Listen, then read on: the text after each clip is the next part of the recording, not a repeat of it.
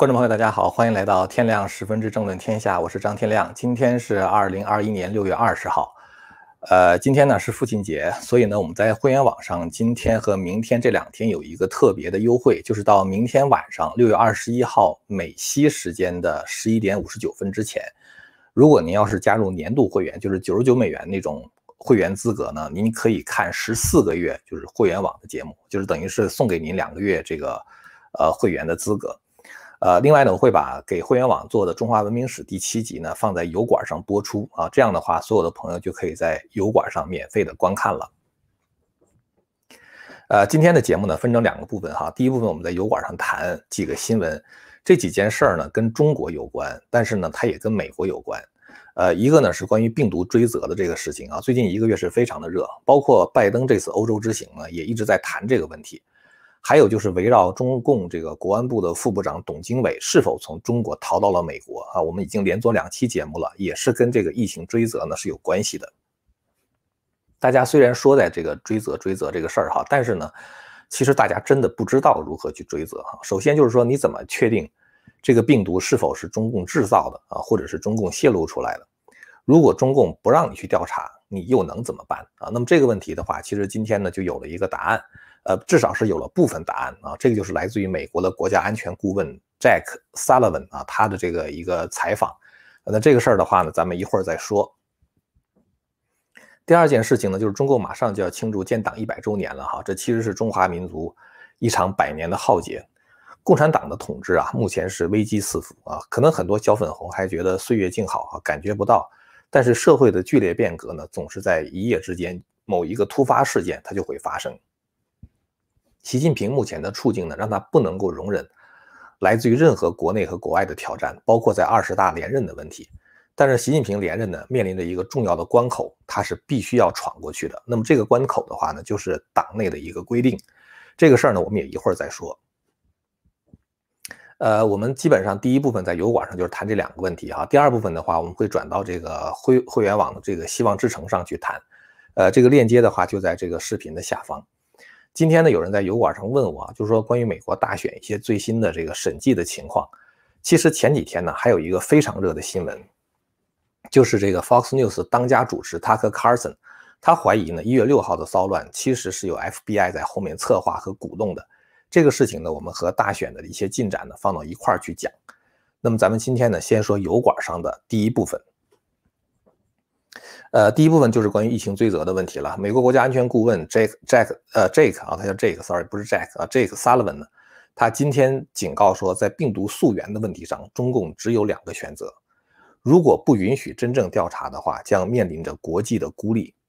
他还表示说，美国目前还不会发出最后通牒，就是具体怎么去孤立你，怎么去制裁你，现在还不会讲。但如果中共最终拒绝履行国际义务的话，美国将不得不考虑回应。也就是说，这个回应的话呢，它不仅仅是在，呃，就是这个口头上啊，这个呃谴责一下你啊，它是必须要真正采取行动的。那么，而且萨勒文还讲呢，就是他说，美国这个调查不仅仅会只依靠进入中国进行调查，还包括美国自己情报机构所搜集到的情报。然后呢，他讲，他说这个，呃，拜登总统呢保留一些权权利哈，就是通过自己的这个情报努力，包括跟盟友的合作，来从各个方面施压。直到我们查清这个病毒是从何而来，以及谁要为此事件负责任。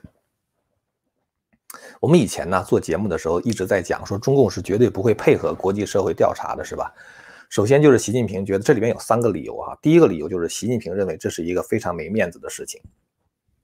如果你要看习近平的话，你觉得他习近平现在像一个刺猬一样，是吧？他对于国内和国外的任何挑战都是要强硬的怼回去。一个明显的例证哈，就是他在六月十号的时候通过了一个叫做《反外国制裁法》，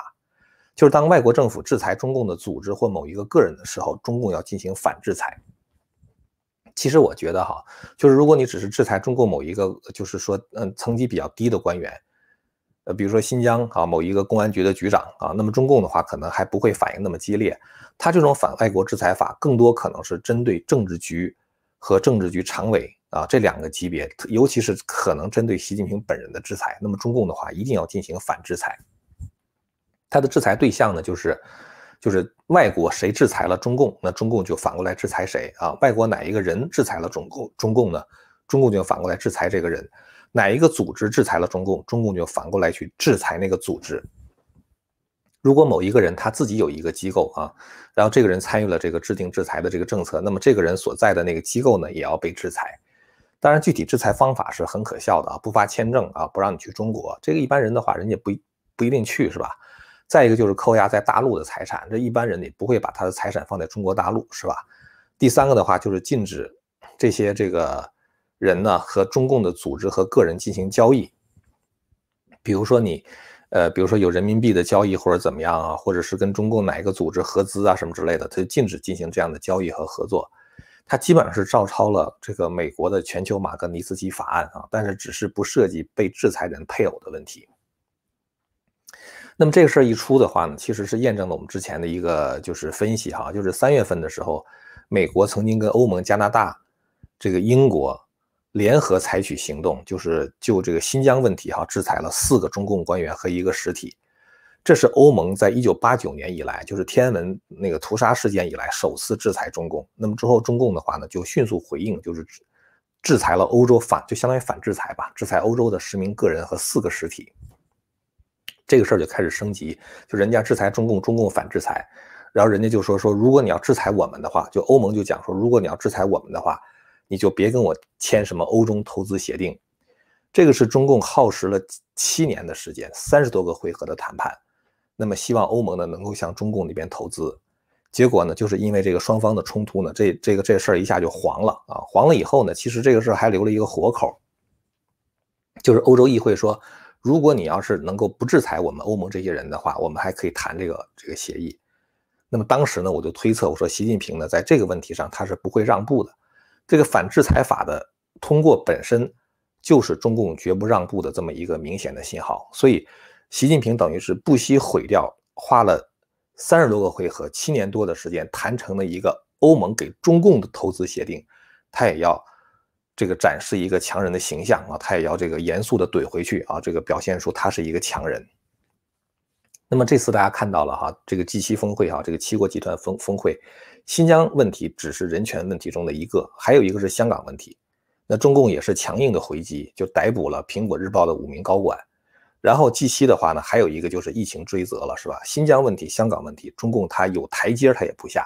疫情追责的问题怎么可能认怂，是吧？这是第一个不能够让外国来调查的理由。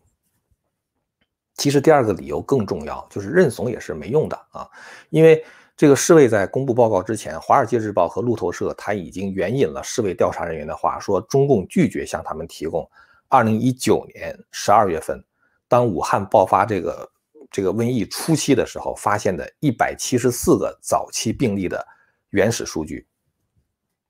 而且谭德赛也讲，他说这个调查团队现在中国获得数据的话是受阻的，是吧？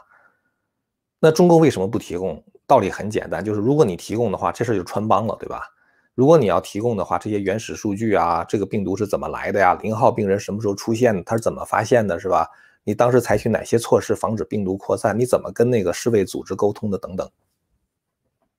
包括中共已经是都封城了，还跟这个世卫组织说，呃，这个这个呃没事儿，这个这事儿，这个除了中国以外，他这个你们都没什么事儿，你们你们不用担心。这个事情已经控制住了，等等，还在骗这个世卫组织，最后造成各国反应不及时啊，最后造成一个全球这样的一个大瘟疫。现在死的人已经几十万了嘛，已经是吧？所以就是说，如果你让人查的话，这些事情你都得把，就是这个相关的数据啊，就是相关的文件给别人看，是吧？所以人家还会追究你的责任啊，哪怕这个病毒不是你造的，但至少你一开始这个泄露之后的这种隐瞒。就已经本身就是一个大问题了，对吧？所以对于习近平来说的话，就是伸头一刀，缩头也是一刀，是吧？左右都是死，还不如硬着头皮扛到底啊！这是他第二个理由，就是认怂也是没用的。这两个理由的话呢，还是有对外的这个，就是相当于属于对其他别的国家之间的这种，呃，习近平的面子问题啊，这个这个中国的这个外交政策的问题。还有一个理由是党内的，中共党内其实是有一股。反美的力量的，我们之前的节目曾经说过哈，就是中美贸易协定，咱们知道，二零一九年五月份的时候，就是平地起了波澜。本来这个中共已经准备和美国签订第一阶段贸易协定了啊，但是呢，因为三个人的反对，后来这个贸易协定没有签成。华尔街日报有两个记者哈，一个叫 Bob Davis 啊，还有一个叫做魏玲玲啊，我不知道那魏玲玲是一个什么背景，听起来像是一个中国人。他们出版了一本书啊，这本书叫做《Super Power Showdown》啊，就是呃两个超级大国之间的对决啊。他就讲当时川普和习近平是如何就是说互相威胁要开始一场新冷战的。这个里面就有很多内幕细节，其中就透露出，就是二零一九年四月份，就是四月下旬的时候，习近平在中南海召开常委会，讨论贸易协定的问题，有三个人强烈反对。就是二零一九年，其实本来当时中美之间如果签订那贸易协定，就没有后面那些加关税加到百分之二十五这些事儿了，是吧？但是当时有三个人强烈反对，一个是栗战书，一个是王沪宁，还有一个就是韩正。他们说，如果跟美国签订这个贸易协定的话，就是投降主义啊。所以大家可以看到，政治局七个人有三个人强烈反对，那习近平的态度就非常重要了，是吧？那在这种情况下，其实反美是政治正确啊，所以习近平不好认怂。这样的话，等于四票同意，这个事儿就黄了，就是中美贸易协定当时第一阶段这个谈判一下就黄了。所以说明什么问题呢？就是。那三个强烈反对这个中美贸易协定的人，要不然他们是给习近平挖坑，要不然的话他们是真反美。但是不管是哪种情况，面对党内这样的一股强硬的又是政治正确的反美势力的话，习近平也没法认怂。所以说呢，基于上面咱们说的三个理由哈，党内两个理由，呃，不是党内这个一个理由哈，有反美。这这个势力存在，然后呢，就是国外两个理由，就是一个是认怂也是没用啊，再一个的话，习近平本人他要保持一个强人形象，所以呢，就是说他绝不可能让这个美国真的到中国进行调查。那么美国这边的话呢，态度现在已经很明确了啊，就这个萨勒文他就讲，他说你不让我查，我一定会采取行动的，我绝不会仅仅的简单的接受，就是说中共说不，我们就放弃。然后的话，他说我们现在不会发出威胁或者是最后通牒，就是因为他不想把这事儿搞得太难看。但是的话，他们肯定会有一整套的这种应对的措施。什么应对措施呢？Fox News 这个采访了这个一个以前的哈，就是这个呃国务院的，就是当时还川普时代呢，国务院的一个调查人员，就是调查疫情的这个人哈，这人叫做 David Asher，他呢就。就是跟这个 America Newsroom 这个节目里边，他就谈到，他说，除非我们采取更加强硬的做法，然后呢，给予中共经济上的压力啊，通过什么方面给予中共经济压力呢？一个是 sanction，sanction 的话就是经济制裁，还有一个呢是 civil litigation，civil litigation 的话指的就是民间对中共的这种起诉。然后的话呢，就是还有就是对这个中共的，就是一些特殊的一些一些方法哈，对中共政府一些特殊的方法。他说，如果我们不能够采取各种各样方法结合起来的话，我们不认为中共会跟我们有任何的合作。这个人说，我跟中共打交道已经三十年了，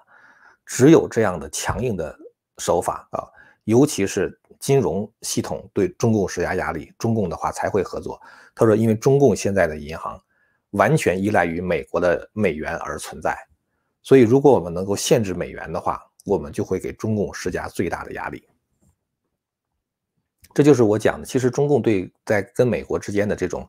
就是呃对抗的过程中的话呢，其实非常怕两点，一个是高科技禁运啊，还有一个呢就是这个在金融上啊，就是在中共使用美元的这个能力上进行制裁。当然，如果美国是把中共的防火墙推倒的话，中共也会很害怕。反正总而言之的话，就是说美国它并不需要给中共任何军事压力啊，仅仅通过这样的一些利用它掌握的这种呃美元结算的权利啊，包括这个它的高科技，就已经可以足够让中共很难受啊，甚至可能会就是说就是就是大幅度的这个经济衰退吧。我认为不管怎么样哈，习近平是一定会跟美国走上对抗之路的啊，因为如果他让步的话，这个人设就崩塌了啊，他他。他当时其实逮捕周永康也好，郭伯雄也好，徐才厚也好，就是为了树立自己这个强人形象的。他需要这个形象干什么呢？就是在二十大上要连任啊。这个中共连这个这个连任这个事情哈，在这个多维网上有一个报道非常有意思。这里面说什么呢？多维大知大家知道，这是所谓的号称一个外国媒体，总部是设在北京的啊。他说这个题目是中共建党百年，江泽民、胡锦涛等元老可能不亮相，这就很有意思哈。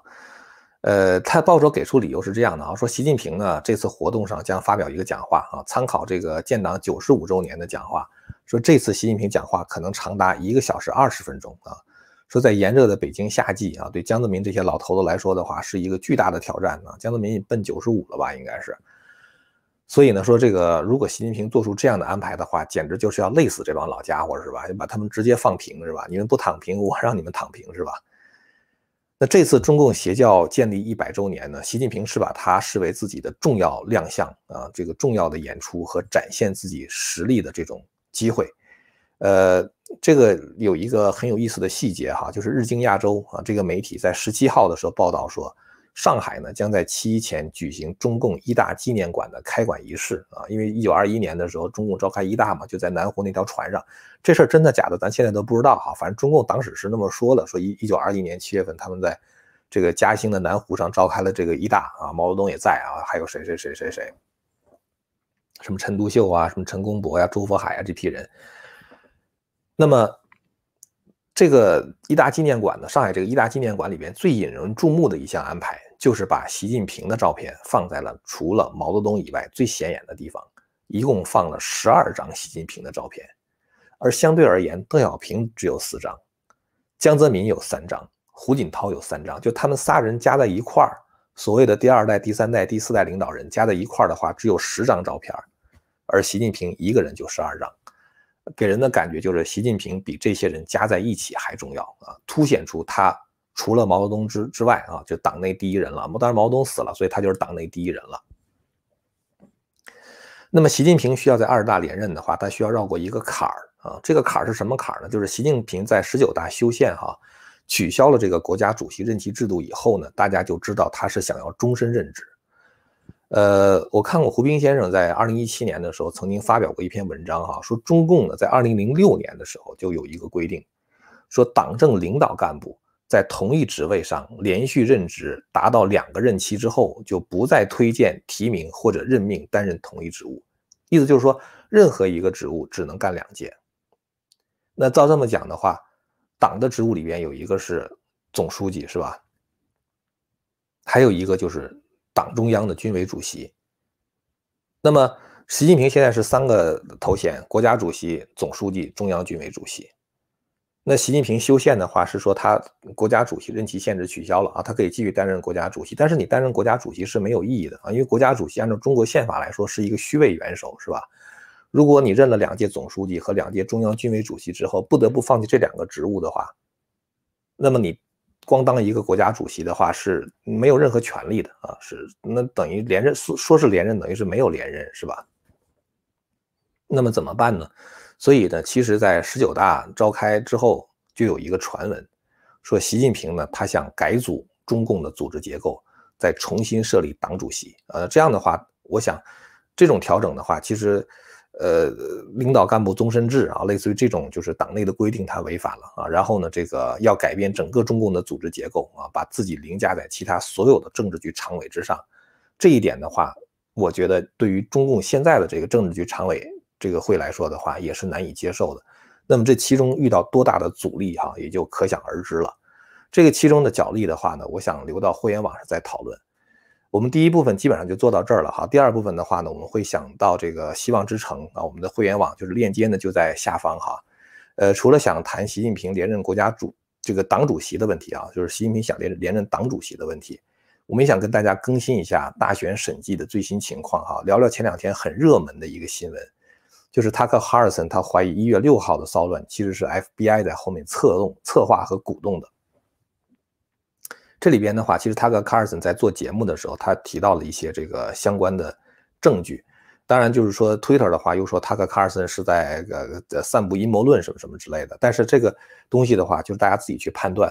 然后，另外最近一段时间跟这个大选有关的新闻哈，跟大选审计有关的新闻也是出了好几条。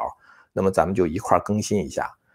呃，最后再说一下，重复一下，说我们这会员网哈，今天和明天，因为父亲节嘛，今天是父亲节，所以这两天就有一个优惠。到明天晚上六月二十一号美西时间的十一点五十九分之前，如果您加入年度会员，就是九十九块钱那那档哈，就是我们是送两个月的会员的资格，就是说您花九十九美元可以看十四个月，或者说您可以花十二块钱试看一个月我们在会员网中所有的节目，其中包括除了这个会员专享的这个新闻时政评论之外，还有一套相当于大学课程的中华文明史。呃，现在我们大概已经做了四十四期了吧，应该是，就是这个除了这个先秦诸子之外。这个中国佛教简史现在好像也上去了两期，呃，那么大家有兴趣的话可以看一看哈，呃，希望呢就是大家五分钟之后我们能呃，我看看现在是大概是二十三点二十三分哈，十一点二十三分，咱们大概十一点半吧，啊，我们在会员网上再和大家见面哈，我们就把刚才没聊完的话题呢再接着聊。今天的节目就到这儿了哈。如果大家支持我们的理念，请大家把这个频道告诉给更多的朋友啊，请他们一块儿来订阅和传播这个频道。感谢您的收看，我们下次节目再见。千古文明汇成巨著，百家大义娓娓道来。希望之声精品网、希望之城隆重推出张天亮教授第二部大型讲史系列《中华文明史》。为您重现中国历史上最璀璨的文明之珠，让您在轻松的观赏中汲取古老的智慧和对当代的启迪。今天就登录 landofhope 点 tv，land of hope 点